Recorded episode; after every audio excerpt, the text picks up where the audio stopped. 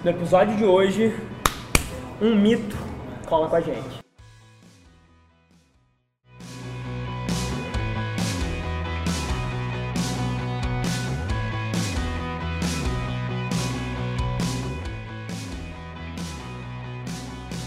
Fala galera e bem-vindos a mais um Extraordinários, episódio número 65, hoje com o Fernando Medeiros. Seja bem-vindo, E meu aí, irmão. beleza? Seja super bem-vindo. Eu que agradeço. O- Fernando, se isso aqui fosse o Gibi 001, Fernando Medeiros, edição 001, e o 1% da audiência que não sabe quem você é, cara, como é que você contaria um pouquinho da tua história, assim, desde molecão, o que que te inspirava, o que que ressoava contigo, como é que era um pouco isso? Esse gibi aí vai ser grande. Não, de boa. Cara, assim, Fernando, é... talvez as pessoas. Eu vou fazer o inverso. Show? O Fernando hoje, talvez muita gente conhece, tem uma Sim. galera que não conhece, claro, mas tem bastante gente que conhece. O Fernando hoje é o cara que trabalha muito é, em dois aspectos, tá?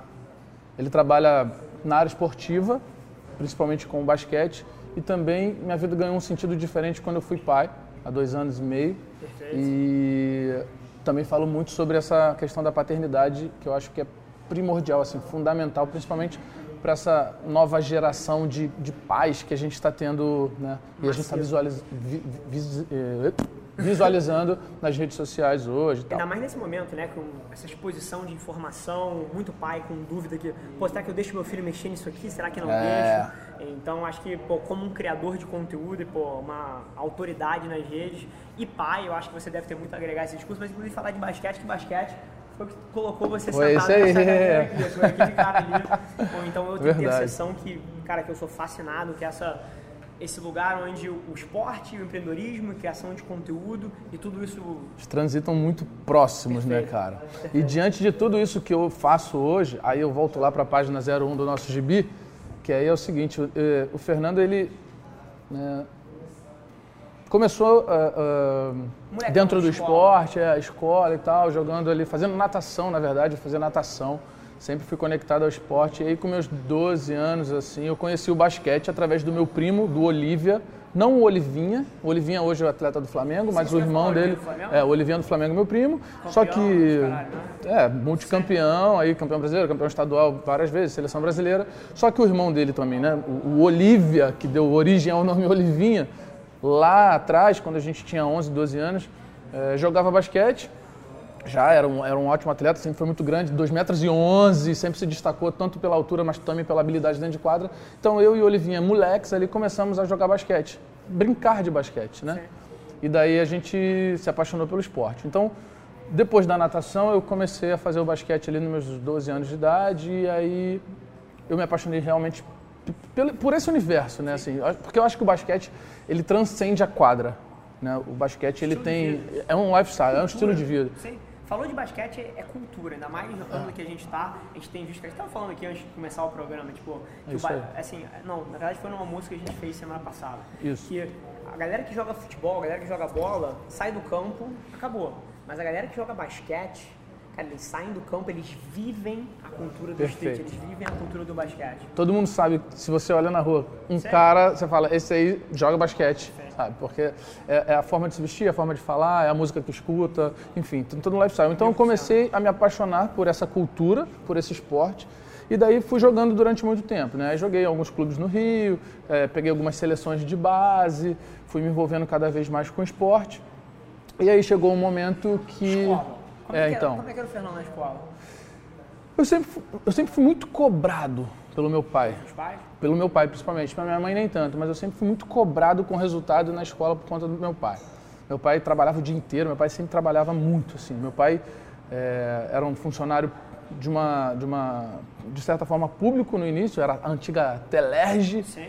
e depois ela virou privatizada e tal, se, se aposentou lá. Então ele trabalhava muito, mas meu pai, tipo, tinha um táxi. Então ele che... saía do trabalho, mano, ele ainda ia rodar de táxi. Respeito. Ainda ia rodar de táxi, chegava em casa às 10 da noite, eu já estava dormindo, assim. Nos momentos que ele não rodava, e eu é, estava acordado, assim, cara, ele me pegava ainda para estudar, mas era assim, era uma criação bruta, assim, nesse sentido, de cobrança. Meu irmão, é isso, tem que fazer isso, nota boa. Quando eu não queria, tomava uns puxões de orelha, era uma coisa mais rígida. Acho que a geração passada era muito mais rígida do que nós somos hoje. Eu acho que eles enxergavam a escola como a saída para uma vida melhor. É, total. É, era, era, muito esse ângulo. Total. Eu vi isso na. Assim, os meus avós é, educaram todos os filhos, minha mãe, os irmãos. A escola era a saída para uma vida melhor. Coisa que, inclusive, a gente entra depois, assim, acho a educação um pilar fantástico, mas uhum. as dinâmicas têm mudado. Muito. Têm mudado totalmente, um totalmente. Até te perguntar, sua mãe, qual, era, qual foi o papel dela? Assim, eu sou fascinado por essa coisa de, uhum. inclusive, prazerzaço de ter aqui, porque esse cara é um especialista em paternidade e, e assuntos de educação infantil. Mas eu sou fascinado por esses assuntos e eu queria entender a sua mãe. Qual, o, qual, foi o papel da tua mãe nesse lugar onde o seu pai trabalhava pra cacete, tinha dois, dois jobs para sustentar a família? É como é que ela encaixava nesse meio aí? Então, minha mãe sempre. Eh, minha mãe, eu tenho uma conexão com ela bizarra, muito grande. Assim, nós somos muito parecidos é, na parte. É, principalmente na parte emocional, assim, sabe? Hoje eu, eu, eu tenho essa condição diferente por tudo, pela minha experiência de vida e tal, mas até eu me entender como homem de verdade, como pai, como responsável sobre algo ou alguém, eu tinha uma, uma condição emocional muito parecida com a dela. Assim, eu era muito emotivo, eu é, ficava impactado com muitas coisas e ficava, sabe, me emocionando. E minha mãe era muito assim. Legal. Essa coisa do carinho, do amor, do afeto foi total representado pela minha mãe nesse momento de infância. Só que assim, cara, minha mãe, meu irmão, assim, minha mãe é uma pessoa de uma pureza que é fácil enganar ela, sabe assim? É fácil fazer ela sorrir, é fácil enganar ela. E, e, e, assim, isso me trouxe uma coisa assim, que eu acredito muito nas pessoas. Acredito de verdade, até que me provem o contrário, aquele clichêzão. Aquele clichê, é, aquele clichêzão, sacou? Tipo assim, pô, acredito de verdade. Eu me entrego muito para essas, essas relações que começam, de certa forma, às vezes muito rápidas, assim. Eu vou lá, já estou entregue, já estou contando a minha vida, já estou fazendo as coisas. E, cara, eu acho que é, é, eu não tenho medo do que pode vir, sacou? Eu vou lá e vamos embora, vamos fazer, vamos trocar ideia, vamos contar a história. Se lá na frente dela, zebra, meu irmão, deu, vamos embora, vira a página, ou rasga essa página e vamos pra frente.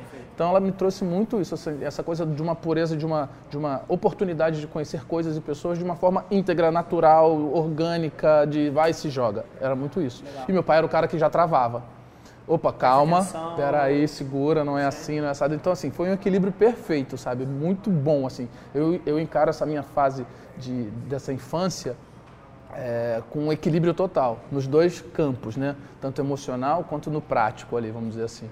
Então, funcionou bem, essa duplinha aí. Papai e mamãe funcionaram bem nesse sentido. Que é, no limite, um objetivo, né? É. Eu acredito, inclusive, eu tenho uma tese que quando alguma coisa te puxa de dois extremos diferentes. Então, por exemplo, a sua mãe te dando todo o carinho do mundo, construindo a sua autoconfiança, que claramente se materializou em uma pessoa bem-sucedida, e o seu pai cobrando e puxando. Esses dois é. extremos puxando em direções opostas criam uma coisa diferente. Eu sinto a mesma coisa lá na minha família. É. Mas, então, pô, família fazendo esse efeito em você, como é que você navegou a adolescência barra transição para uma vida adulta e, e, a tua carreira? Isso aí. Aí depois disso, né, é de, depois dessa explosão aí de, de, de, emoções ali, dessa parte da infância. Meu, meus pais também eram atletas, de certa forma, amadores, eles corriam meias mara, meia maratona, Legal. minha mãe corria 12, 14, 10, assim, meu pai corria meia, né, 21 quilômetros então, e tal. cresceu vendo É, eles já corriam. Casa, é, não, direto tem muitos álbuns, assim, de fotografias que a gente passa a ver eles chegando, sabe? Assim, era tudo registrado. E aí, por conta disso também, eles acabavam influenciando. Tipo assim, minha, minha mãe tem dois irmãos que correram muito também por influência deles, sabe? Então, assim, era uma coisa muito legal, o esporte estava sempre presente. Eu tenho a impressão que as pessoas entram gordas aqui e saem magras só por estarem perto de mim, porra. Você influencia de qualquer jeito, cara. E esse é o assunto que a gente vai falar bastante hoje aqui, essa coisa do influenciar, né? Sim, então, acho que a gente está sempre influenciando pessoas diante das nossas atitudes. Mas aí, beleza, passou esse momento dessa adolescência, pré-adolescência, veio a fase escolar, onde eu continuava sendo muito cobrado por resultados. Eu sempre fui um bom aluno, sabe? Legal. Sempre fui um bom aluno. Que tipo de aluno? Que sentava na última fileira, tocava Sentava tocava no último, zaralho, tocava terror. mandava bem nas provas? Tocava terror. Eu sempre, ó, vou te dar assim, eu, eu, eu sempre fui muito quietinho, assim, quando eu comparo com meu irmão, por exemplo, eu tenho um irmão que é seis anos mais novo que eu é, nessa infância até os meus 10 anos ali, eu era muito tranquilo. Enquanto meu irmão até os 10 anos tocava o terror dentro de casa. Mas na fase escolar, eu me identificava com o grupão do fundo, assim, sabe? Porra, zoeira e não sei o que, papapá. Não, pô, alguém consegue imaginar esse cara sentado na primeira fila ali, anotando Não, não tinha como, velho. Não tinha como, mas eu era muito bom. Ou eu era especialista em dar cola, velho. Eu era especialista em dar cola. Eu era da zoeira e os caras da zoeira não estudavam. Só que eu era cobrado muito dentro de casa. Então, além de ser da zoeira, eu estudava. Então, dia de prova, meu irmão, eu olhava pro lado assim, eu via os caras todos no meu redor, todo mundo me olhando assim, o dia de prova. Eu, tipo, Aí, tipo, dava uma colinha ou outra e tal, fazia umas coisas tipo de escrever na borracha, escrever não sei aonde. Eu era especialista nesse negócio. Não façam isso, crianças. Não, ou, ou ou façam, façam, né? mas estudem. É. Eu acredito sinceramente que se você navega essas coisas quando você é pequeno e você faz essas besteiras, porra, tem um pouco mais de, de- jogo de cintura, mas cresce sabendo o que é, É, certo e o que é errado, é. isso cria um mix muito interessante. Porque também, porra, dava cola, passava cola, pegava cola, pô, fui expulso de dois colégios. Então, tipo assim, não, não sou Mas exemplo. acumula experiência, né, cara? Cara, acumula experiência e eu sempre soube que não era certo. Tá? Aham. Eu, a- eu tinha na minha cabeça, toda vez que eu fazia alguma merda, eu tinha na minha cabeça, pô, a minha mãe não ia gostar de eu É. Então eu cresci sabendo que era errado, apesar de por um pequeno momento ali, cara, de descobrimento individual ou qualquer coisa, você querer testar algumas fronteiras. Tem né? jeito, ainda mais nessa Sério? fase, né, cara? Você tá experimentando tudo na vida. Aquela, mano, é uma adrenalina, você tá na sala de aula, todo mundo querendo que você passear. É engraçadíssimo, entendeu? É uma fase que você tem que, cara, se descobrir, beleza? Então era esse cara, que, tipo, era da zoeira, mas era um cara estudioso que tinha boas notas, assim, sempre fui legal com relação a isso. Daí eu falei, cara, o que, que eu vou fazer da vida? Eu, eu tava num momento onde eu jogava e estudava, né? Eu já jogava, tipo, nas categorias de base ali, infantil, infanto sério, e tal. Eu não, não um- jogava, não é, era um treinava. Rolê. Minha rotina era acordar cedo, ir pra escola, chegava em casa, almoçava, ia pro clube, chegava em casa às 10 horas da noite. Era o, aqui no Rio de Janeiro, o Grajaú Country, que é um clube que formou muitos atletas, assim, muitos atletas bons. Poucos viraram profissional, e aí é um outro assunto por conta da nossa estrutura esportiva, da estrutura do basquete há, há 10 anos atrás, 15 anos atrás, que era muito precário. Então, assim, mas era uma, era uma, uma leva de atletas O Flamengo treinava futebol lá, não era ou não? Lá já aconteceram, tipo, alguns clubes, tanto, por exemplo, vôlei, na época do Usava Bernardinho, que era o time, não sei, Olímpicos, era um Sim, time, sim. pô, que só tinha gente de seleção brasileira, treinava lá, porque era uma das melhores quadras do Rio. Sim, legal. Times de futsal também. Acho que o Flamengo chegou a treinar lá, sim, em algum momento. campo. É um cara, assim, era um clube sensacional que hoje eu não sei nem como está, mas era um celeiro ali, sabe? Tinha muito atleta bom. Então, assim, eu jogava e estudava. Daí, é, eu fui sair do Grajaú, fui jogar no Fluminense, e aí fiquei também, continuei estudando e, e jogando, estudando e jogando. Chegou um momento de transição, que era onde você virou homem de verdade, assim, do juvenil para o profissional, que aí você começa a se questionar, começa a perguntar, ah, e o Fluminense me devia uma grana, eu comecei a ficar meio chateado com o esporte, alguma coisa assim, é, com a estrutura toda. Falei, cara, o que, que eu faço? Vou fazer uma faculdade em paralelo, então. Não vou dar esse mole, vou fazer uma faculdade em paralelo. E fui escolher informática, velho. Essa eu não esperava. Informática, eu falei, cara, adoro computador, mano. Adoro computador. Quando eu cheguei lá, eu acho que o computador me odiava, essa coisa. Tipo assim, mano, era difícil pra Você mim. lembra um pouco por onde passou a sua decisão? Eu acho que uma galera vai se identificar com esse momento de ter que decidir em cima de uma parada que, meu irmão, não poderia ser mais aleatória. Eu tenho total certeza do que foi. Tipo assim, eu fui muito na manada, sacou? Tá. Muito. Era o Que boom da isso? informática, cara. Tipo, 90. Putz, eu me formei em 2006. Tá. Eu passei cinco anos na Anos 2000 faculdade, então foi tipo, velho, 98, sei lá, 99. Auge do a internet boom. aparecendo. Cara, isso aí. Sim, sim. Auge da informática, todo mundo fazendo informática, tu vendo que todo mundo que estava fazendo informática estava ganhando dinheiro. Eu falei, porra, eu, eu tenho um computador em casa, eu sei mexer no computador, vou fazer informática, velho. Cheguei lá, não era nada daquilo. Escolha péssima. Pé- Não, e o pior de dinheiro, tudo, né? eu ainda. Por dinheiro. Por dinheiro. Que eu acho Por que isso é dinheiro. uma coisa que as pessoas todos os dias sabem que é uma péssima escolha. Mas As pessoas sabem. Assim, o cara que está escolhendo sabe que escolher alguma coisa só por dinheiro é péssimo. Aham. Ele vai lá, escolhe É e, e investe cinco anos da vida dele numa merda que não faz nenhum sentido pra ele só pra depois de fato começar a vida. Nada. E, cara, vai viver triste pro resto da vida, velho. Vai acordar de mau humor pro resto da vida. É aquela coisa toda. A gente tem, nós temos muitos clichês que são muito verdades, velho. Entendeu? Então, pô, Só é clichê porque as pessoas falam mil vezes isso e ninguém, ninguém faz, faz. essa porra. É, é bizarro. Isso é que me fascina, bizarro, porque é todo mundo sabe que é certo, mas são poucas as pessoas que estão dispostas a até entrar nisso aí. Por que, que você acha que uma pessoa sabe qual é a decisão certa e ativamente toma a decisão errada? Pessoas perto de você, assim que você vem fazendo isso. Cara, eu acho que eu acho que um pouco é de autoconfiança. Perfeito. Tipo assim, cara, eu tô num mercado que é nicho, que é pequeno e, poxa, eu não sei se rola dinheiro, sei lá, Não será se que eu vou- faço? Não sei se eu vou conseguir ter essa vida. Sabe uma coisa que eu vejo alejando metade das pessoas que, que trocam comigo na- no social? Medo do que os outros vão pensar. Ah, total Bicho, também. assim, ah, mas pô, o meu amigo tá fazendo isso e já tá morando só. Cara, vai, foda-se. Vai, faz, mano. Cara, É, muito eu- isso. Todos os dias eu vejo alguém me mandando uma mensagem assim, pô, eu queria fazer isso, mas eu não sei se eu vou conseguir comprar um carro novo, se eu vou conseguir, pô, continuar saindo com os meus amigos, indo naquela balada. Cara, na boa, É isso. prioridade. Mas vamos lá. É, não, justa, muito, muito disso. Não, beleza. Não, é, tá tudo dentro da história mesmo, isso aí que a gente tá falando. Foi onde eu fui falar. Aí eu fui fazer a informática, né? Cheguei lá, fui fazer análise de sistemas. E aí, cara, fiz é, dois anos e meio, velho. Ainda fiquei empurrando dois anos e meio. Tipo, parei no quinto período. Então, é, fui, porra, assim, levando. Às vezes tinha dia que eu acordava motivado, tinha dia que não, e não sei o que. Ficava naquela aí dois anos e meio, falando, cara, o que, que eu vou fazer? E isso eu ainda jogava. Jogava e ia pra faculdade, jogava e ia pra faculdade. Tua prioridade na tua cabeça era o quê? Era o esporte? Era, era o esporte, era jogar. Falei, cara, eu vou jogar. Eu, tipo assim, não falando, ah, pô, eu é, não sei o quê. Eu jogava bem, era um bom jogador e tal na época.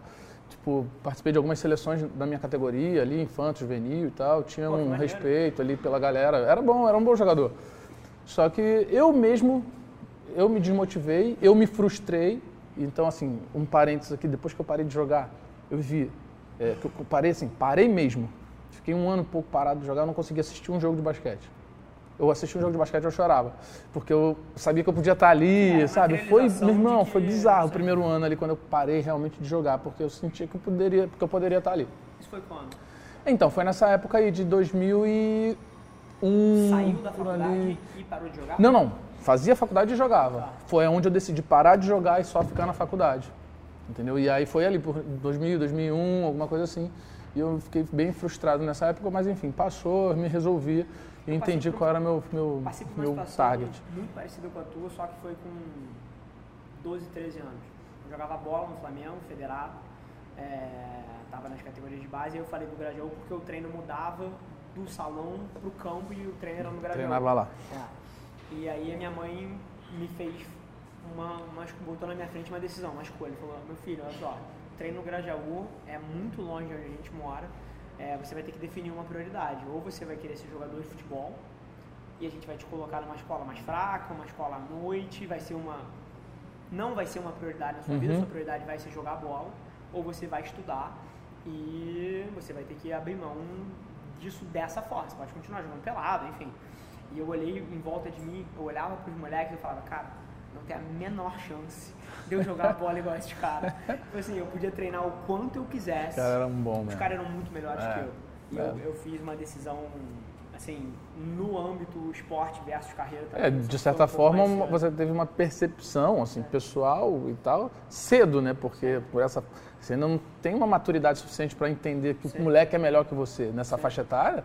E você, pô, fala que o moleque é melhor que você, você fala, não, eu que sou melhor que ele. Não, não tem essa. Nessa faixa etária é difícil. E eu tava ali com meus 17, 18 anos já, 17, 18 anos, né? Quando a gente transita ali entre juvenil e adulto.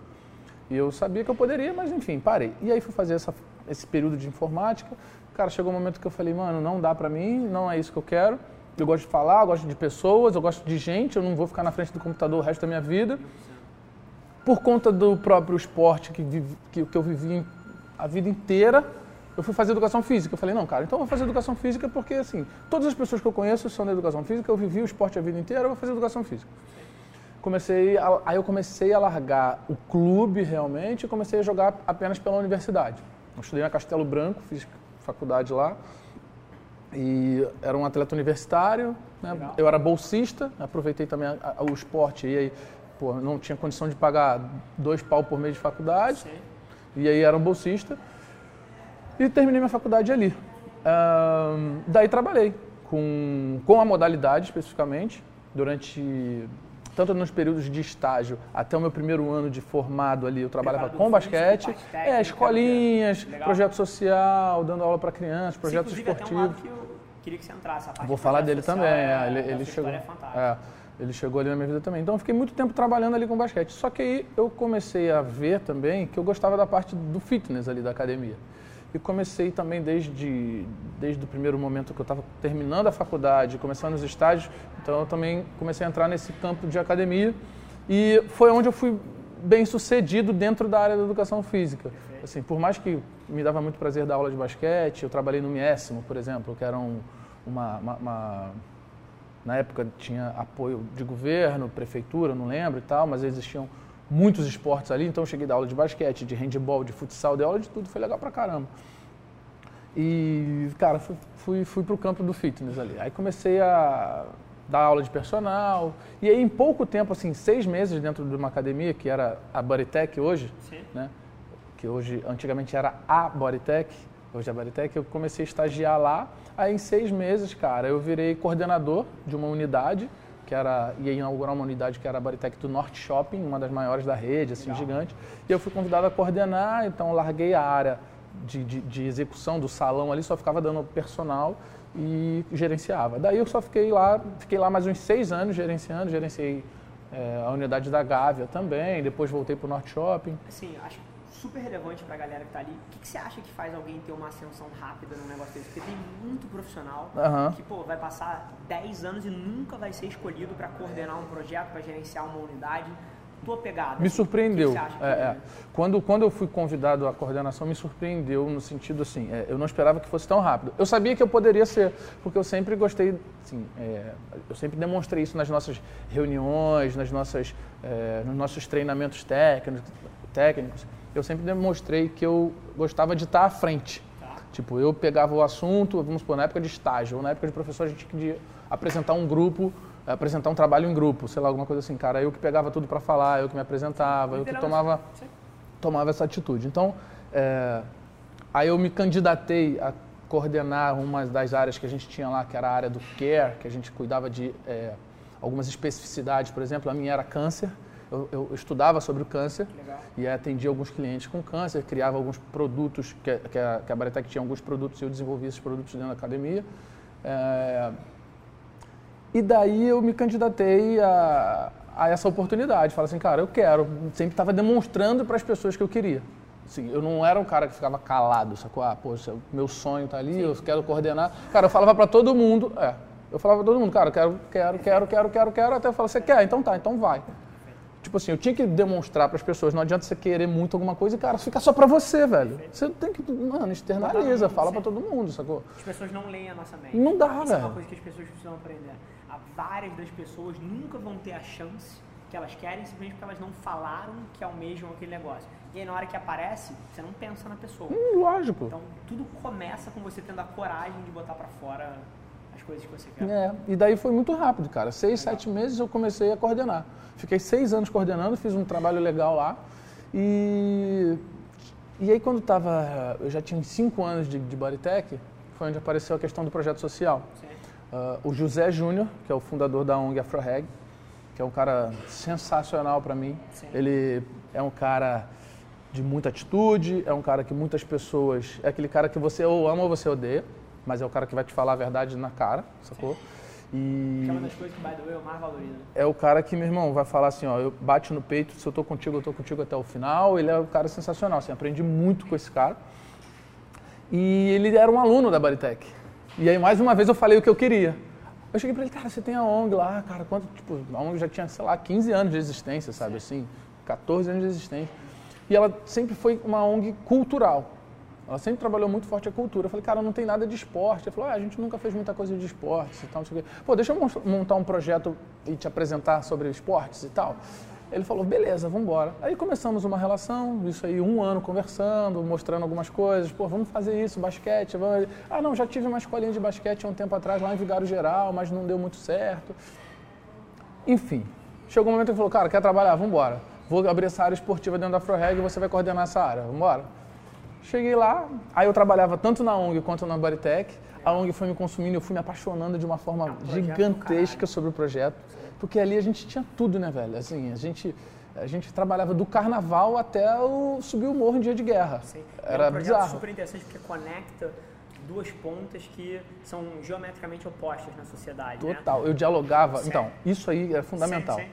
Eu dialogava com um cara que morava na favela lá, por conta dos nossos projetos, mas a gente também estava na mesa com um cara VP de marketing da Coca-Cola sentado para trocar ideia. Sim. Então eu tinha, eu, eu, tinha que conseguir me comunicar em todas as línguas, em todas as áreas, sabe? Então, assim, aprendi muito dentro do AfroReg, foi fundamental. Eu, eu gerenciei algumas contas muito legais lá, porque depois da área esportiva, dentro do AfroReg, eu acabei tocando outras áreas também. Então, fiquei lá durante uns 6, 7 anos trabalhando. É... Que foi, assim, cara, foi o que virou a chave para mim, assim, o projeto social para mim virou a chave na vida. Depois a gente criou um selo de licenciamento onde a gente, onde o AfroReg agregava valor uh, a algumas marcas, grandes, grandes marcas do mercado, e eu gerenciava esse selo. Era um selo é, é, é, social e, por exemplo, a gente tinha Reserva, a gente tinha CIA, Evoque de óculos, a gente tinha Natura, a gente tinha um monte de marca onde eles levavam o selo e levavam um projeto da AfroReg e a gente recebia royalties por isso e aí eu coordenava essa área também, foi muito legal. Era uma área difícil, mas era uma área muito, muito prazerosa, sabe? Assim, porque eu lidava justamente com as grandes empresas, mas também com o público que executava, que, que era atendido por esses projetos, então era muito bom.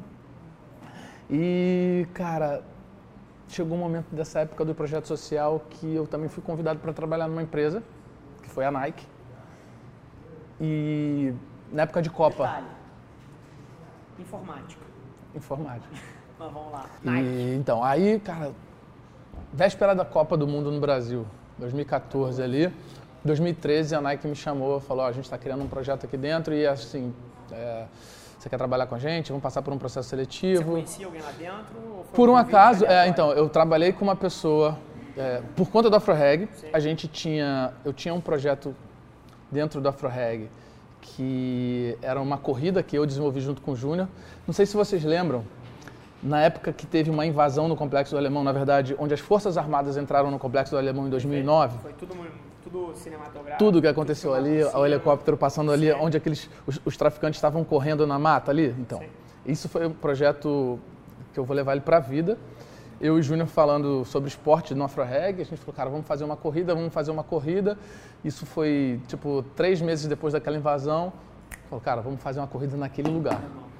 Naquele dia os caras correram, os, os, bandidos estavam correndo ali, sacou? Agora vamos colocar pessoas de bem correndo ali e tal, não sei o que. O Júnior teve esse insight, a gente fez reunião, chamamos patrocinadores, cara, a gente fez cinco, quatro, quatro etapas dessa corrida e que, é, que, virou o desafio da paz. É um case absurdo dentro, não é um case absurdo para o Fernando, não é um case absurdo para o AfroReg ou para o Júnior. Virou Sim. um case mundial. Sim, assim, a gente tinha a gente tinha agência internacional trabalhando com a gente na Sim. parada, assim.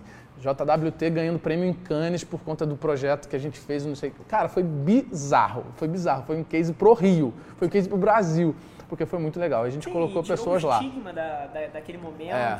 deu uma conotação extremamente positiva para a comunidade. Sim, foi fantástico. Cara, foi aquele, aquele projeto assim é um filho nosso assim que a gente carrega para a vida mesmo, assim, para sempre. E, e, aí aconteceu isso. E aí a gente trouxe a Coca-Cola. O primeiro ano a Coca-Cola patrocinou. E eu conheci algumas pessoas, né, porque era um projeto que eu liderava, então participava de todas as reuniões e tal. Uma pessoa da Coca-Cola foi trabalhar na Nike. Ela falou, cara, quero levar você relacionamento, né, o, o, que eu desenvolvi no projeto. Ela falou, beleza, estou na Nike, vamos embora. Cara, vamos embora. Por Nike, né? Vamos embora. Área esportiva, Copa do Mundo, vamos embora. Olha só, beleza, só que o processo seletivo é o seguinte, você... Como é que está o seu inglês? Eu falei, ruim. Você tem que fazer... Você tem que falar inglês. Eu falei, putz, ferrou, né? E aí eu fui fazer, dentro, mesmo assim fui para o processo seletivo e em alguns momentos eu tinha que falar com a galera de Portland, que é onde é a sede da Nike. E, meu irmão, aí o bicho pegou. Passei por todo o processo seletivo aqui no Brasil e quando eu fui fazer o processo de Portland, aí eu caí. Não fui aprovado no projeto, fiquei muito frustrado, fiquei mal, fiquei triste comigo por eu não ter estudado inglês. Perfeito. Falei, meu irmão, que você é um lixo, sacou? Oportunidade, cara, você tem que estar pronto, velho. Você tem que estar o tempo inteiro pronto, velho. Falei, quer saber? Cheguei pro Júnior e falei, vou pedir demissão na Afroreg, vou morar nos Estados Unidos que, que eu, ah, vou morar nos Estados Unidos, não dá, não dá, não quero, tô, tô, tô, tô triste, tô desanimado, já não estava rendendo também no AfroReg mais por conta dessa história. Sim. Cara, larguei tudo aqui, pedi demissão na AfroReg, fui morar seis meses na Califórnia. Cheguei lá, falando algumas palavras e tal. Saí de lá, voltei falando menos palavras ainda, mas foi ruim. Ah, foi ruim. É muito brasileiro. Foi né? ruim. É isso aí. É, é foi ruim. Inferno. Foi ruim. Larguei tudo, fui morar seis meses lá, velho. Mas deve ter sido os melhores seis meses da tua vida. Cara, eu quero voltar pra lá. Certo. Califórnia é o sonho, assim. San Diego, não? Eu morei em Hamilton. É, é na verdade, Sim. Westminster, que é perto de Hamilton Beach, ali, Sim. 15 minutos. Pierzão ali, altas ondas. Cara, meu irmão, ali Sim. é o sonho, velho. É, Califórnia é o sonho. Uh, tipo, mas eu rodei bastante. Fui para San Diego, fui para São Francisco, rodei de ponta a ponta ali, foi legal pra caramba. Passei lá seis meses e fui com visto de, de, de turista, só tinha seis meses. Eu vou ficar ilegal, não fico, o que, que eu faço? Volto para o Brasil, fiquei naquela dúvida. Meu inglês não estava melhorando, porque eu vivia com brasileiro, eu morava com brasileiro. É, vivia no meio de brasileiros, isso foi péssimo. Que você, se você for morar nos Estados Unidos para fazer intercâmbio, não foge, fale com brasileiros, fujam. Brasileiros, né? Fujam dos brasileiros. E aí voltei sem falar nada de novo. Mas foi uma baita experiência. Cheguei aqui e falei, cara, o que, que, eu vou fazer? E assim, eu, eu tenho uma empresa de, de, de fitness, de academia, então eu voltei, toquei minha academia, toquei minhas coisas. E aí foram aparecendo outras oportunidades né, de trabalho. Eu voltei para a Afroreg, falei com o Júnior, cara, quero voltar, vamos embora, voltei para a Afroreg. E daí as coisas foram acontecendo. É, e aí, cara, chegou 2015, foi 2015? É, chegou 2015, 2014 para 2015 eu fui convidado a participar do reality show. Na verdade, eu já tinha sido é, sondado outras vezes pelo mesmo programa. É, não é porque tem, não é, não é porque tem treta não, não é isso não, mas é porque minha vida é, aconteceu isso, sabe assim. Sim. Eu participei do Big Brother, as pessoas sabem disso. Eu fui chamado três vezes para participar do programa, aleatoriamente. Eu numa balada perguntaram, chegaram para perguntar se eu queria participar. E eu, eu era e assim, de boa, falo isso para todo mundo. Eu era totalmente preconceituoso com o programa. Muito preconceituoso. Odiava o programa, odiava Big Brother. Eu odiava as pessoas que tinham participado do Big Brother. Eu falava, você é um Big Brother. É Coisa que eu vivi, tá? Certo. E aí, dentro dessa minha história, eu sofri esse preconceito também agora, depois que eu participei. E eu entendi o que era realmente o programa. Então, assim, eu tinha esse preconceito. Já tinha sido chamado, encontrado na rua umas três vezes e tinha negado todas elas. Não quero, não quero, não quero. E aí aconteceu isso quando eu tinha voltado dos Estados Unidos, que eu já tinha gastado minha grana toda, que eu tinha acabado de voltar para o Afroreg. Eu falei, o que, que eu faço? Pô, quer participar do programa? Isso na Copa. Eu estava numa festa da Copa. Falei, não, de novo, vocês estão falando isso comigo de novo, não é possível, não sei o quê. Falei, vamos embora, você tem mau perfil. Aí respondi o questionário, fui lá fazendo as etapas depois, acabei entrando em 2015 no, no, no programa. Esse negócio do, do, preconceito, cara, eu tenho zero preconceito e eu acho, inclusive, uma oportunidade fantástica. É muito bom. De carreira. Assim, é muito fantástica. bom. É muito bom. E não é carreira, ah, você vai ser um ex-BBB. É atenção, bicho. Você vai ter milhões de olhares em cima de é. você, é. que depois que você sai dali, você direciona para o que você quiser fazer da sua vida. Se Isso você aí. quiser ser um, um, guru espiritual, vai ser mais fácil para você. Se uh -huh. você quiser ser um personal trainer, vai ser mais fácil para é. você. Se você quiser ser um comentarista esportivo, vai ser mais fácil para você. Se você quiser ser um empresário, é. vai ser mais fácil para você. Por quê? Mas isso aí é aquilo que você falou algumas falas atrás. Tipo, você está preocupado com o que o outro está pensando, com o que o outro vai falar, sacou? Eu era um cara que vivia em um meio totalmente. Uh, não, não, não só underground, assim, sabe? Não era um meio que. Era, era um meio muito cultural, artístico Sim. e esportivo, segmentado bastante para esse lado. Uh, de preconceito, eu acho assim, a nossa cultura, por exemplo, vou falar do hip hop, por exemplo, assim, Sim. que é uma cultura que eu gosto, que eu Rap, sempre. Tem preconceito. Meu irmão, Sim. é uma das é, é um Sim. dos segmentos mais preconceituosos do país, o hip hop, do mundo, na verdade. Hip hop é muito preconceituoso com muita coisa. Então eu vivia no meio dessa galera que tinha certos preconceitos e eu estava inserido nisso. Tinha um preconceito total com o programa. Topei fazer e fui lá. E comecei a entender o que realmente era aquilo ali. É, porque assim, as pessoas acabam rotulando justamente porque você deixa se rotular. Porque a palavra ex-BBB às vezes acaba sendo pejorativa. As pessoas na mídia ou os outros artistas que falam que são artistas e tal, eles acabam usando isso de forma pejorativa. Mas na verdade, assim, cara, é pejorativo se você. Se eu achar que é. É muito o que eu faço e o que eu vou fazer depois do programa, velho você colocar que você é CEO de uma empresa não te torna CEO de uma empresa. Você ser rotulado como alguma coisa não te torna nada. Rótulo não me define, Sempre sacou? Não me define. Então, assim, cara, eu me sentia mal no início quando falavam assim. Eu falei, mano, mas, é, eu participei do programa. Eu não sou rotulado. Eu não me considero rotulado como isso. Mas por que aconteceu isso com o Big Brother? Eu gosto de falar também. Porque, assim, cara, muita gente que passou lá realmente fez cagada, velho saiu de lá fazendo cagada, achando que era rei, que era rainha e que podia tudo e acabou virando, porra, arroz de festa, que virou, só viveu bêbado, embalado, aparecendo de qualquer jeito, ou achou que era e queria fazer tudo na vida e acabou não fazendo nada. Então, essas pessoas acabaram queimando outras que são muito boas que participaram do programa. Cara, se você pegar todas as edições, tem um monte de gente muito boa, velho. E as pessoas têm uma outra, um outro preconceito também que fala assim, cara, você não teve sucesso, você participou do Big Brother não teve sucesso. Por quê? Porque não está na mídia. As pessoas acham que você só tem sucesso se você está na mídia. E eu tenho um monte de gente que eu conheço que participou do programa que é muito bem sucedido, velho. Que soube explorar a imagem e fazer o que amava, ou, ou se reinventou, fez outra coisa, mas é muito bem sucedido. Não é porque ela não está na mídia que ela não é sucedida. Pessoas, bem sucedida. As pessoas se confundem, cara. As pessoas que mandam no mundo não estão na mídia. Hum, eles estão. Meu irmão, é isso. Eles não podiam estar mais escondidos. Então, essa é uma confusão é isso, geral. É muito isso. Então, assim, as pessoas é, acabam rotulando, pensando dessa forma, e eu, eu acabava pensando assim também. Quando eu entrei, saí e eu vi, cara, eu continuei fazendo as coisas que eu fazia, só que agora com mais voz, com mais amplitude, com mais pessoas me conhecendo, com maiores relacionamentos. Falei, meu amigo, essa é que bom que eu entrei, velho. Eu entrei num momento que foi ali 2015, que estava começando essa história do, do, Instagram, tal, principalmente do Instagram. Hoje as pessoas saem do Instagram com 6 milhões de seguidores, 5 milhões de seguidores. Quando eu saí eu tinha 350 mil, hoje eu tenho 1 milhão, 1.1, 1 milhão e 200 mil seguidores e tal. Mas é. Cara, é, é você não. E as pessoas, assim, que, que, que, acabam sabendo aproveitar essa visibilidade se dão muito bem. Mil por cento. É, é um, o Big Brother é uma das maiores arbitragens de oportunidade que existem. Porque, assim, milhões de brasileiros assistem isso e se você tem a competência, porque se você for um imbecil, você não vai fazer nada com isso. Uhum. E aí você vai ser rotulado um ex-BBB que só fica bêbado e jogado nas aparições. Mas se você tiver algum conteúdo, se você tiver alguma coisa a agregar, cara, as portas se abrem para você e, e, você opera isso assim, se você tiver talento. É, é, é muito então, isso, cara.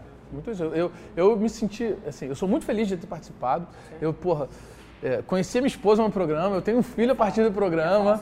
Entendeu? Assim, Hoje os meus trabalhos são desenvolvidos dentro das minhas áreas, mas que eu sempre atuei, mas de certa forma com uma amplitude muito maior, um alcance muito maior. É, assim, eu não quis ser ator, sacou? Assim, pô, agora que eu estou na visibilidade da TV, eu quero ser ator. Não, cara. Pô, o que, que eu faço? Eu gosto de basquete, eu gosto de cultura, eu, eu, de cultura urbana, eu gosto de, tipo, agora eu virei pai, gosto pra caramba de paternidade. Continuei tocando esses meus assuntos, velho. Eu, eu, eu tentei ser especialista, me, me aprofundar e ser especialista cada vez mais nesse mesmo assunto, sabe? Sim. Então isso me deu credibilidade fora do, fora do, do programa. Que inclusive traduziu esse cara é apresentador de um programa na ESPN. Então fala um pouquinho disso. É, não, eu, eu, fiz algumas participações em alguns programas. Na ESPN eu participei de alguns programas. Eu apresento hoje um programa para NBA. NBA né? É, para NBA. É, existem alguns programas, é, existem algumas coisas que eu faço com basquete, né? Que assim, eu tenho um projeto com a Adidas.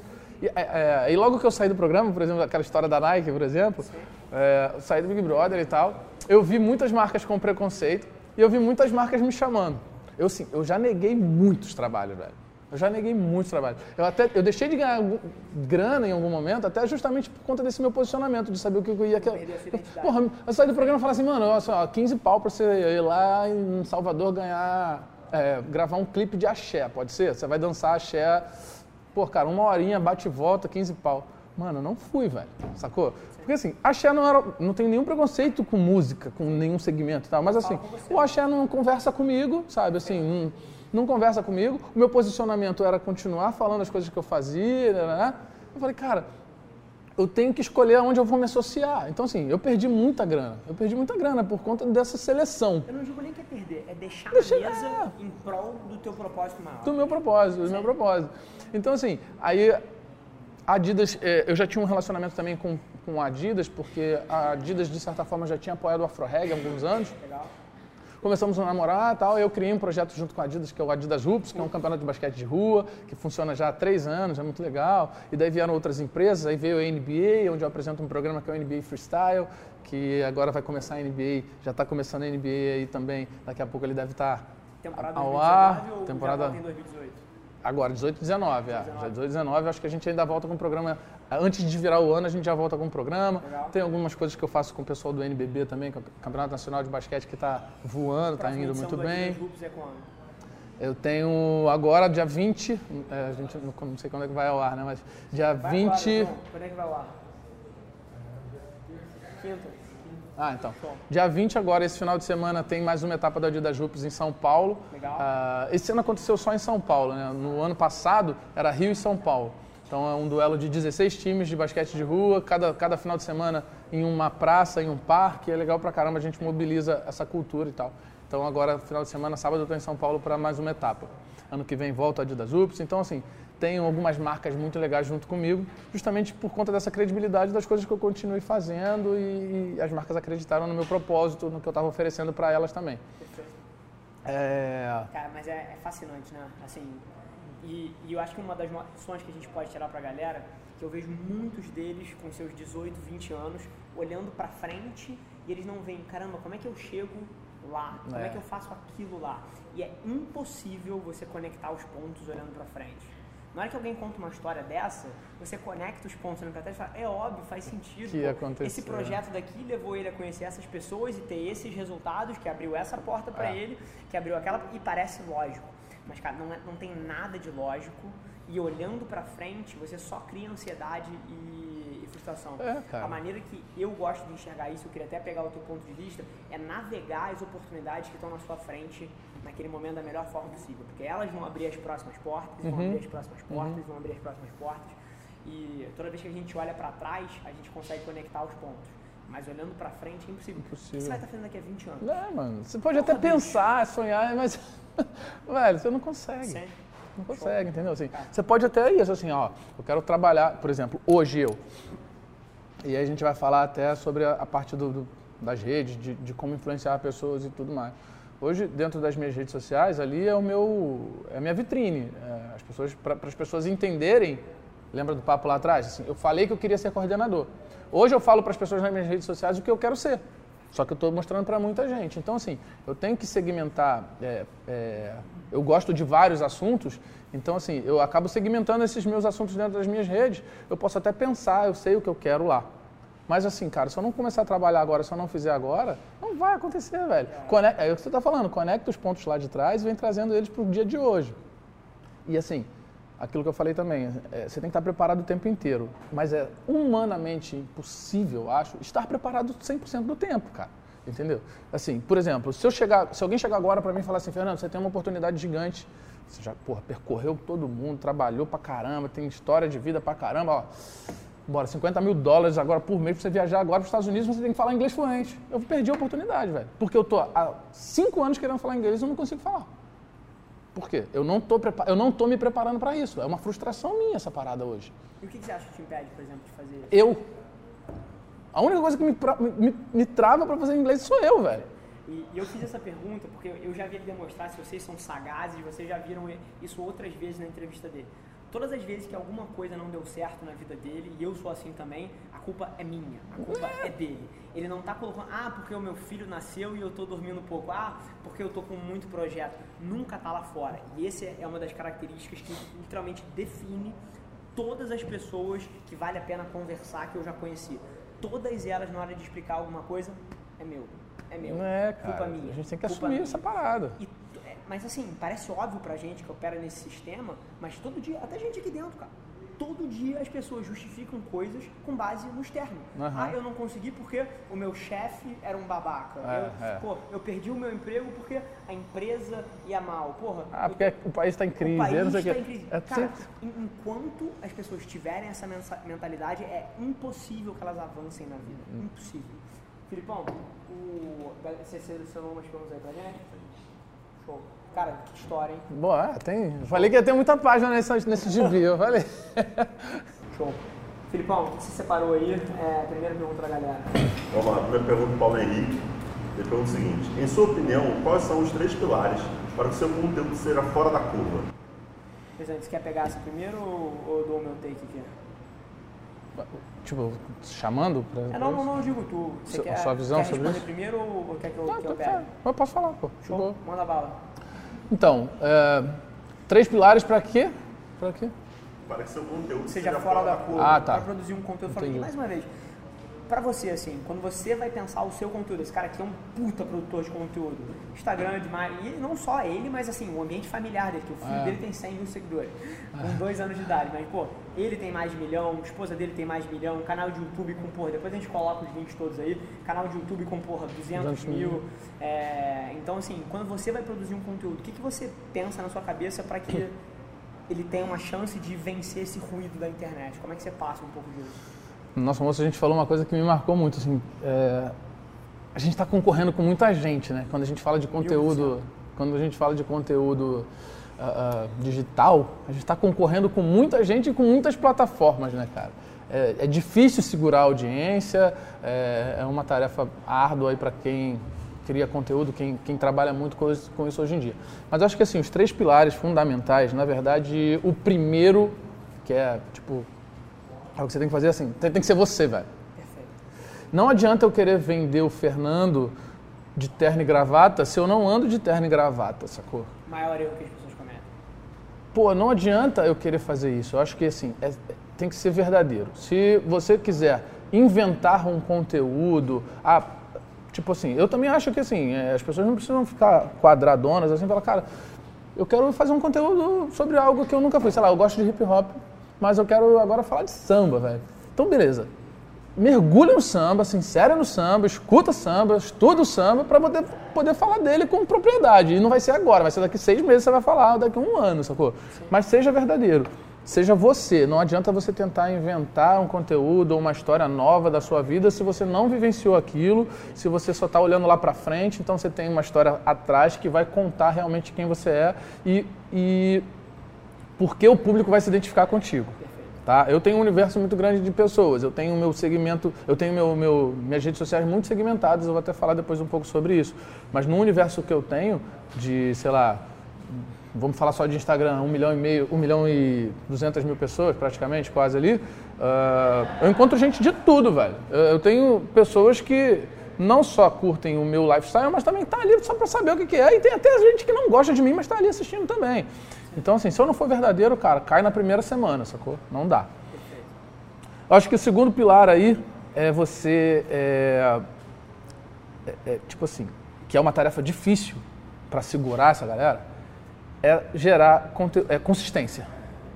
É consistência. né? É consistência. É difícil. Tem dia que você acorda de mau humor, velho. Tem dia que você não quer falar. Eu sou muito assim, às vezes eu não falo mesmo, não. Às vezes eu tô ali, cara, eu tô, tô de mau humor, não quero falar muito, não e tal. Mas assim, consistência é fundamental.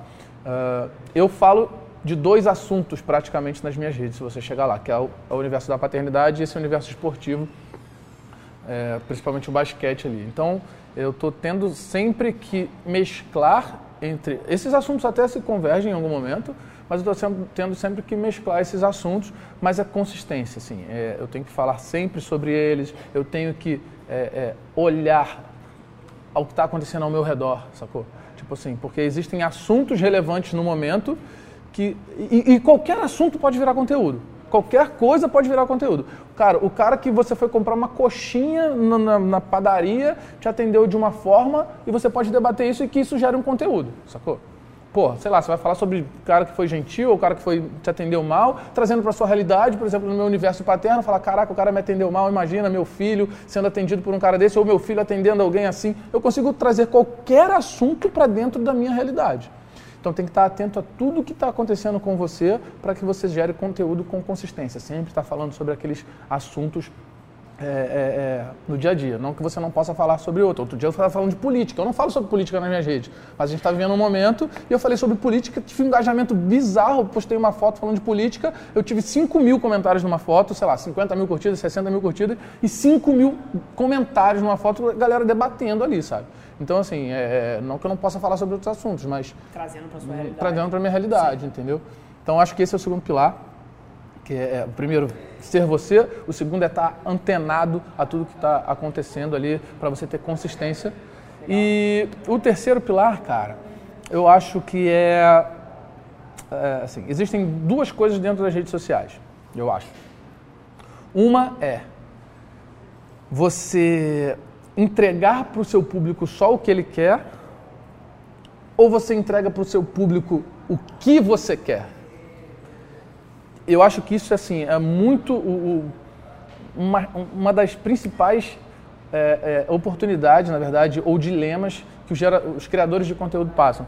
Porque assim, eu tenho um público esmagadoramente feminino, eu falo muito sobre assuntos masculinos, que é o esporte, a cultura urbana e tal. Como esse público feminino vai se interessar sobre basquete, por exemplo, que na maioria dos casos são homens, né, que gostam, que curtem.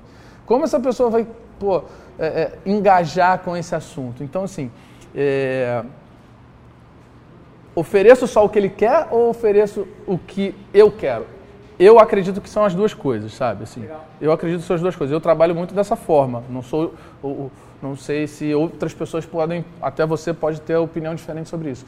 Então é entender quem é seu público é o terceiro ponto, sabe? Assim, eu quero entender sempre conversar, dialogar, fazer as enquetes. A gente tem muitas ferramentas hoje, principalmente no Instagram, para a gente estratificar, a gente ver quem é, perceber quem são os nossos seguidores.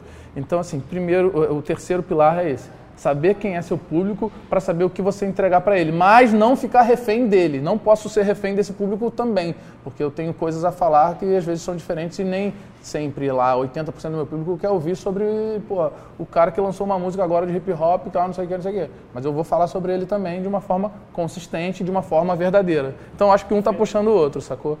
É, identificação do público, ter a consistência e ser verdadeiro. Perfeito. Assim, eu, eu concordo com tudo que ele falou, mas eu, eu acho até que não tem tantos pilares assim, é, porque as pessoas adoram isso, sabe? Me dá a lista de 5, a lista é. de 10, a lista de 7.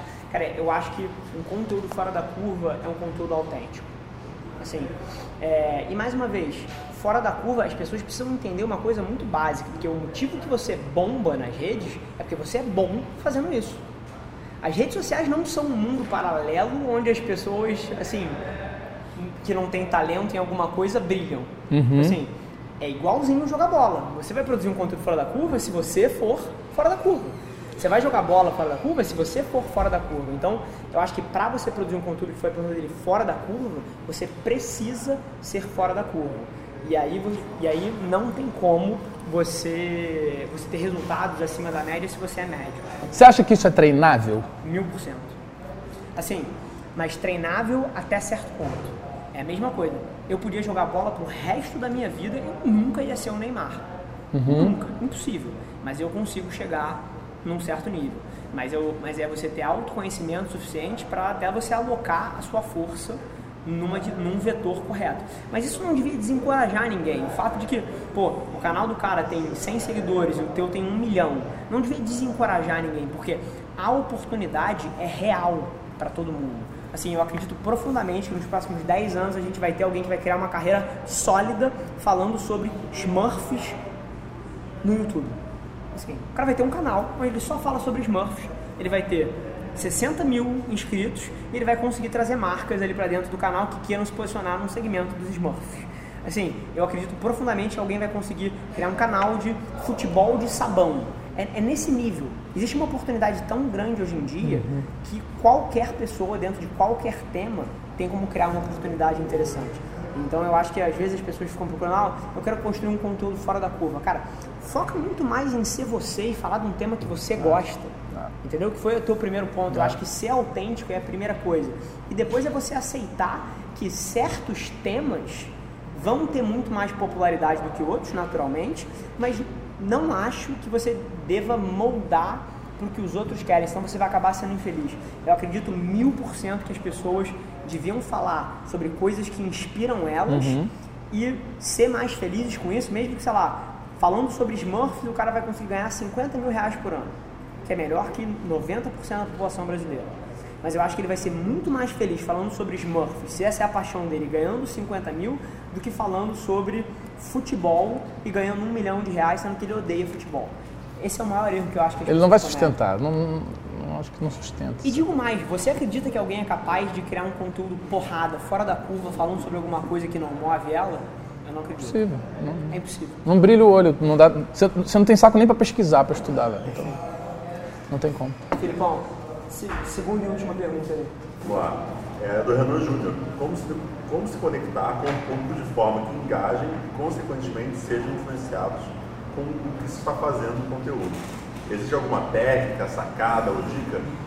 É, é muito, isso- é muito isso que a gente está falando. Tudo gira em torno é, de uma. é, é. Assim, toda vez que eu tenho um con- um convidado como você está aqui hoje, eu gosto de sugar da experiência pessoal dele. Os teus conteúdos que. assim, Eu acho que isso vai responder a pergunta do. Qual é o nome dele? Do Renan Júnior. Do Renan. Dos seus conteúdos que você já produziu, qual foi o que mais bombou e o que, que você entendeu que você fez ali dentro para que ele tivesse essa repercussão tão grande? Então, é, primeiro de tudo é isso que a gente está falando. É, é- é verdade. É falar a verdade, né? Assim, é uma, uma, uma coisa que, que bombou demais, que bomba demais, é justamente quando é, eu mostro o meu lado é, assim, pessoal mesmo, sabe? Meu lado pessoal, meu, a, minha, a minha fraqueza, velho, às Vou vezes. sair da cadeira aqui, que o cara tá tirando todas as respostas da minha boca. Não, tipo, é, é- é- é a minha. Às vezes, se você mostrar quem você é, tanto na sua fraqueza quanto na sua virtude, sacou? Então, todas as vezes que eu falei, que eu me coloquei numa posição onde as pessoas falam, caraca, fraqueza. me identifiquei com você, velho. A pessoa vai falar, cara, me identifiquei com você. Cara, aconteceu isso justamente comigo, ou com meu primo, ou com meu amigo, ou com meu par, o meu par de relacionamento. Cara, nós somos. é, é, nós mudamos de endereço, mudamos de nome, mas assim, as nossas emoções, as nossas sensações às vezes são as mesmas, sacou? Perfeito.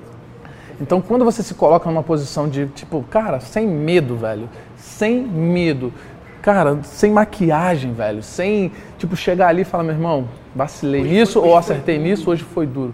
Cara, explode. As pessoas querem saber realmente o que está acontecendo com você naquele momento de verdade, não adianta montar. Perfeito. Assim, se eu pudesse adicionar, não tem nem muito o que adicionar, mas se eu pudesse adicionar dois centavos ao que ele falou, é, é o lado do que move, porque no que ele falou não muda nada, mas é o lado que move as pessoas a não fazerem isso. Então, assim, todo mundo quando abre um, um cacete de uma rede social só vê vida perfeita. É. Só vê o, o iate em Angra, só vê a viagem, só vê pô, a noitada, o jantar chique, a roupa bonita, só vê isso. Só vê isso. E toda vez que alguém tem a coragem de se colocar numa posição de vulnerabilidade, que na verdade, na minha visão, mostra é força, porque mostra que você não Sim. liga tanto pro que os outros pensam Sim. e você não tem medo de ser julgado. Então, toda vez que alguém faz isso, é o que você falou, as pessoas se conectam em massa. Toda vez que eu faço um story aqui falando, porra, eventualmente dando um esporro, dando uma ultra dica, ou então falando um negócio super poderoso de uma posição de força, eu recebo 15 DMs, 20 DMs. Juro por Deus, se eu acordo de manhã, apo- apo- aponto o celular pra minha cara e falo assim, caralho, ontem foi foda, que dia duro, tô super triste, as coisas... Cara, assim, eu vou receber um milhão de mensagens. É, cara. Porque é o que você falou, as pessoas se conectam. Todo mundo sabe que a vida não é perfeita. E a maioria das pessoas que erra nas redes sociais são as pessoas que só querem mostrar o lado bom, o lado positivo, o lado glamouroso. E isso não ressoa com ninguém. Não, já Ninguém. foi época. Sim. Hoje em dia não vira mais. Não vira mais. As pessoas hoje, assim, é, esse boom das redes sociais, do Instagram, por exemplo, e tal, que é a rede principal hoje, vamos dizer assim, né, junto com o YouTube, cara, é, as pessoas de, de fato procuram isso. Assim. Ela pode seguir um monte de perfil maneiro, lindo. É, é uma coisa que eu falo assim, cara, a vida de blogueiro e de blogueira é linda, né, velho? Cara, aquelas fotos são maravilhosas, cara. Assim, eu tenho. Eu queria muito tirar uma foto daquela. Sabe, aqueles presets lindos das edições. Eu já usei, claro que já usei vários. Mas assim, cara, é uma vida muito linda, velho. Será que tudo aquilo é, é real?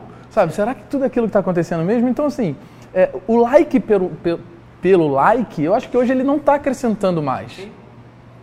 É muito fácil, não é muito fácil, tá? Mas assim, se eu quiser fazer uma foto muito legal, uma, uma situação onde eu tenha muitas likes, muitas curtidas e alguns comentários, é fácil fazer isso, sabe? Dura acordar 5 horas da manhã com a cara com remela e falar que tá fu- fudido. Mas as pessoas hoje querem muito mais isso. Aquele, o like pelo like já foi, velho. Assim, qual é a sua geração de conteúdo? É, é colocar foto bonita? O que, que essa foto bonita está agregando, agregando na vida de alguém?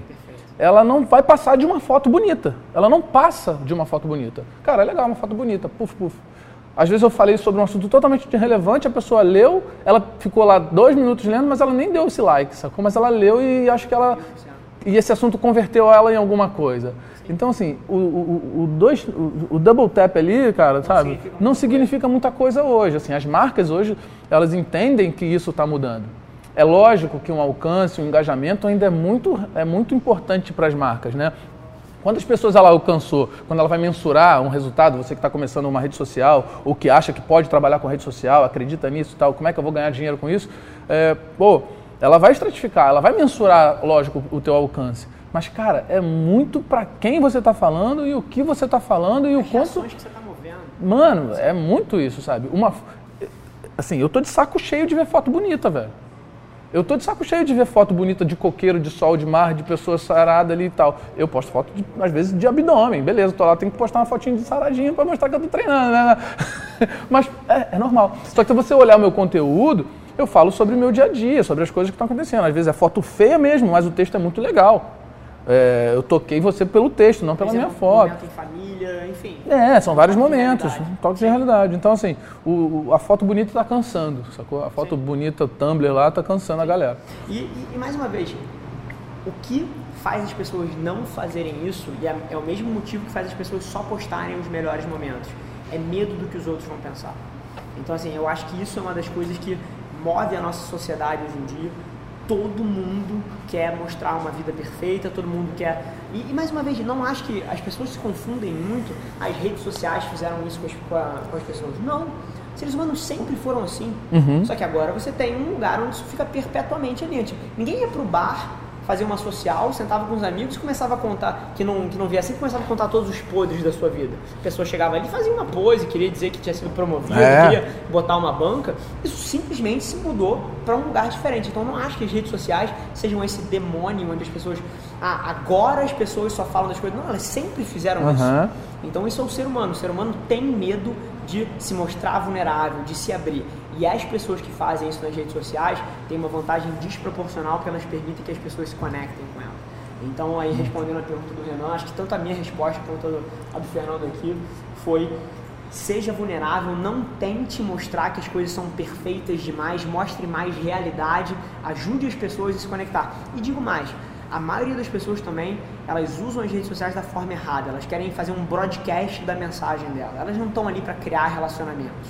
Então, principalmente para quem está começando, chega um nível, pô, no meu nível já é extremamente difícil, no seu nível é impossível. Você responder todo mundo É, que engaja com você, é impossível. Mas no começo, principalmente, se você quer construir uma audiência e se conectar, cara, se conecte de fato.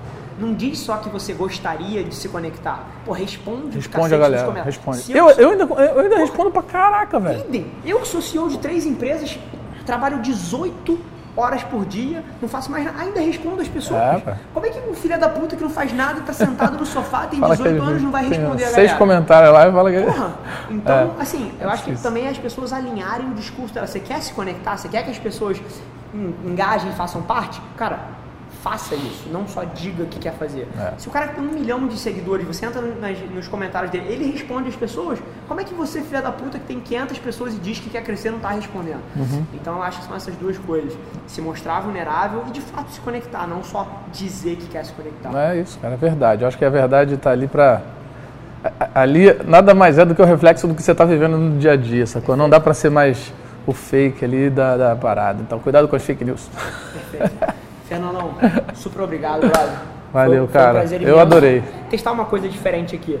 É, a gente tem, porra, milhares de pessoas que vão assistir esse vídeo aí, que vão ver lá no canal. Vamos tentar tirar algum insight que você queira pra você. Faz uma pergunta pra galera. O que você quer saber, tipo, do que, que a galera tá pensando? Alguma coisa que você queira medir no público? Você acabou de lançar uma baita enquete aí num, num dos seus, num dos seus perfis. É. O que, que você gostaria de tirar de insight que as pessoas respondessem aí no comentário? Lança uma pergunta aí pra galera. Ahn, eu quero. a- A gente já debateu isso aqui algumas vezes hoje. Você fala muito isso nas suas redes sociais. Ah, mas é justamente isso, assim. O que te impede de começar? Perfeito. O que te impede de começar? O que está te travando? Sacou? Escreve aqui no comentário. É, quais são os seus medos? Assim, ah, por que, cara, eu não vou começar porque eu acho que eu tenho pouco seguidor. Ah, eu não vou começar porque eu acho que eu não tenho um celular bacana. Ah, eu não vou começar porque eu acho que eu não tenho tempo. Escreve aqui embaixo que trava você a começar a fazer um, um trabalho bacana nas redes sociais. Perfeito, e digo mais, eu vou responder pessoalmente todos os comentários que vocês deixarem aqui, dando os meus dois centavos em cima dos seus medos. Eu dou mais dois, então são quatro centavos que você vai levar agora. Fechado. Então, Fernandão, Obrigado. prazer enorme. Fechado. É... João, bota as redes sociais do, do Fernando aqui pra galera seguir. O conteúdo dele é fantástico, seja de esporte, de, de cultura urbana. Eu sou fascinado por cultura. Esse cara é um dos maiores. Ah, é, tô tentando. Um, um dos maiores cabeças em termos de cultura, principalmente nessa parte street aqui no Brasil. É, tem um conteúdo fantástico também sobre paternidade. Coloca as redes dele aqui. Segue aí, galera, que vale a pena. Valeu. Fechado? Então é isso. E a gente se vê no próximo Extraordinário. Galera, por hoje é só. Mas você não tem ideia de quanto eu aprecio você ter investido seu tempo aqui comigo. Muito obrigado.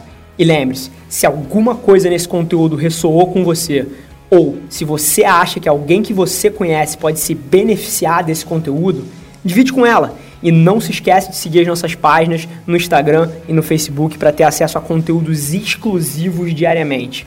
E eu te proponho um desafio. Vamos colocar esse podcast no top 100 do Brasil? É só ranquear a gente com 5 estrelas que a gente vai estar um passo mais perto desse sonho.